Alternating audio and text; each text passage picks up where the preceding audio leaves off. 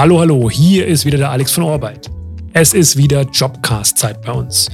Heute zum zweiten Mal mit Diva E und es geht um eine Rolle in der AEM-Entwicklung. Mit Bao, der eine verantwortliche Rolle im Team der AEM-Entwicklung bei Diva E begleitet, habe ich gesprochen und zwar unter anderem über das Thema Code Reviews, was Adobe tut, um dem neuesten Trend Headless zu entsprechen und zu Beginn ihn gebeten, mal abzugrenzen. Zum Beispiel zu einem sehr bekannten anderen CMS-System, nämlich WordPress. Das IAM hat einen ganz anderen Technologie-Stack darunter. Also WordPress basiert ja zum Beispiel auf PHP und MySQL und IAM basiert auf einem anderen, ganz anderen Technologie-Stack und man braucht keinen PHP-Entwickler, sondern eher einen Java-Entwickler, der dann halt mit Open-Source-Technologien wie Apache Sling, HostGI Apache Jackrabbit sich damit auskennt. Und das sind halt nur die Fundamente von IAM, die Open Source Fundamente. Und obendrauf hat Adobe dann ganz viel Custom Code geschrieben, der natürlich auch eine eigene Welt ist, die man sich anlernen muss. Ist es denn so, dass jemand, der aus der Java-Welt kommt, sich da dann gut einarbeiten kann und relativ leicht tut oder ist das auch nochmal ein großer Schritt? Solange man ein guter Java-Developer ist, sind die Sachen, die man dort lernen muss, eigentlich nur on top. Und ich habe Informatik studiert und habe durch das Studium auch Java gelernt und konnte dann, als ich bei uns angefangen habe, relativ einfach reinkommen. Und dadurch, dass viel auf Open Source Technologien basiert, konnte man auch viel in den unterliegenden Code reingucken. Dokumentation gab es genug. Das interne Trainingsprogramm hat mir dann weitergeholfen, dann die Anknüpfpunkte an die spezielleren IAM-APIs, äh, den Anschluss zu finden und wie man sie nutzt. Wie ist es denn für dich vom persönlichen Reiz her, ich meine, du hast ja dann auch, bist du dann auch reingekommen in diese Aufgabe.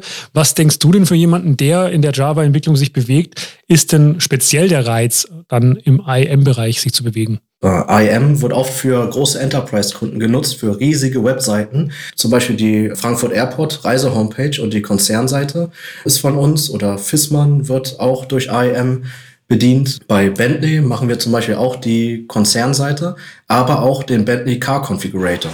Also da, wo man sich sein Bentley zusammenstellen kann, was ja durchaus eine sehr komplizierte Angelegenheit ist, weil es dort viele Bauregeln gibt, welche Autos darf man mit welchen Sachen kombinieren, welche Lederbezüge darf man reintun. Das konnten wir auch alles durch das IAM abbilden mit einem komplizierten Frontend obendrauf, aber die Content Management Ebene war AEM. Jetzt hast du schon die Seite für Fraport mal angesprochen.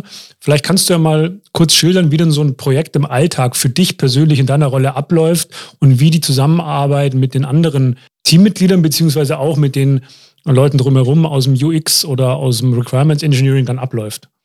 Ja, da gibt es zwei Phasen. Die Anfangsphase, wenn das Projekt neu ist, man die Vision vom Kunden hat und dann erstmal mit UX, UI losgeht und klärt, wie soll die neue Website aussehen, was wollen wir liefern, wie können wir aus UX-Sicht Sachen verbessern, vor allem wenn man Relaunch zum Beispiel macht.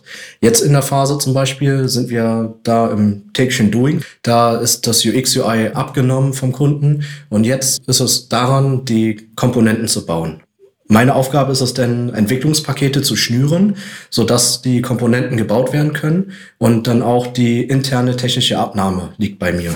Da mache ich zum Beispiel Code Reviews und schaue über den Code, was meine Kollegen geschrieben haben und kann äh, Kommentare geben, um Verbesserungen bitten oder Diskussionen starten, womit äh, man den Code verbessert. Wir arbeiten die ganzen Komponenten ab, damit man am Schluss die ganze Webseite mit Komponenten bestücken kann und seinen Content drauflegen kann, wie der Kunde es braucht. Es gibt ja auch verschiedene Template-Arten, also auf einer Homepage braucht man zum Beispiel nur drei Komponenten oder ein Subset von fünf Komponenten. So eine Content-Page, wo Brot- und Buttergeschäft ist, brauchen dann zum Beispiel zwölf Komponenten. Der Komponentensatz überlappt sich und einige Komponenten können wiederverwendet werden, aber einige sind auch extra speziell für den bestimmten Use Case bestimmt und die müssen wir dann im täglichen Doing einfach runterprogrammieren und testen und am Schluss, wenn wir so eine Komponente fertig haben, deployen wir sie auf die äh, Development-Instanz und können die dem Kunden zur Abnahme geben. Du hast gerade schon angesprochen, dass du die Code-Reviews machst und dementsprechend ja auch Verbesserungen einforderst von deinen Leuten stelle ich mir auch vor, dass es ein durchaus sensibles Thema ist, wenn eine Entwicklerin, ein Entwickler da aufgezeigt bekommt, wo denn da die Fehler lagen oder wo man es besser machen kann. Wie geht ihr denn da als Team vor und miteinander um in solchen Fällen? Man muss da schon mit einer gewissen Sensibilität rangehen. Bei uns funktionieren die Code Reviews sehr gut. Wir reden eher positiv. Eher, ja, das hast du gut gemacht.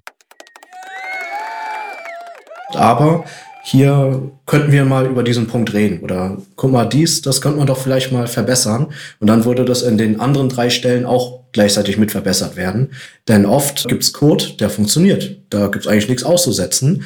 Trotzdem kann man da in den Code-Reviews dann sagen, guck mal, das könnte man ein bisschen vereinfachen oder ein bisschen optimieren oder aus architektonischer Brille dort ein bisschen optimieren, sodass halt nicht so viel Wildwuchs in Zukunft entstehen kann. Jetzt würde mich interessieren, was so deine persönliche Einschätzung ist bezüglich der Zukunft zum Thema CMS oder auch wie große Webseiten gebaut werden. Wo denkst du, geht denn so der Trend in den nächsten ein, zwei, drei Jahren hin? Auf was kann man sich da einstellen? Neuerdings hat man eher so Headless CMS Approaches drin, die dann halt mehr API gesteuert funktionieren. Das bedeutet, dass beim End-User eine JavaScript-Applikation geladen wird, zum Beispiel React oder Angular, und diese Frontend-Applikation redet dann über APIs mit dem IM-CMS und holt sich dann den Content über JSON-File zum Beispiel ab. Dadurch kann man so einen Headless CMS-Approach auch für Omnichannel benutzen, dass zum Beispiel auch Smartphone-Apps einfach die JSON-APIs aufrufen und sich dann den Content ziehen können und aus IM gesteuert dann Sachen in der Handy-App anzeigen können. Oder zum Beispiel die Alexa. Da könnte man ein Alexa-Skill schreiben, der dann halt mit IM Headless redet und sich dann die neuesten Produktdaten herausholt oder Anleitungen herausholt, wie man zum Beispiel die Lautstärke am Kopfhörer XY verstellt. Es wird in IM dran gebaut, Headless-Schnittstellen zu erstellen.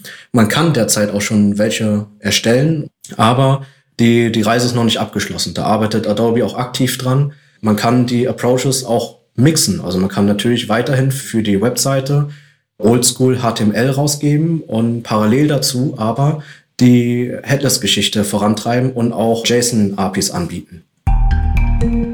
Dieser Jobcast wurde produziert, gemixt, gemastert und veröffentlicht von Orbit. Podcasts für deine Karriere.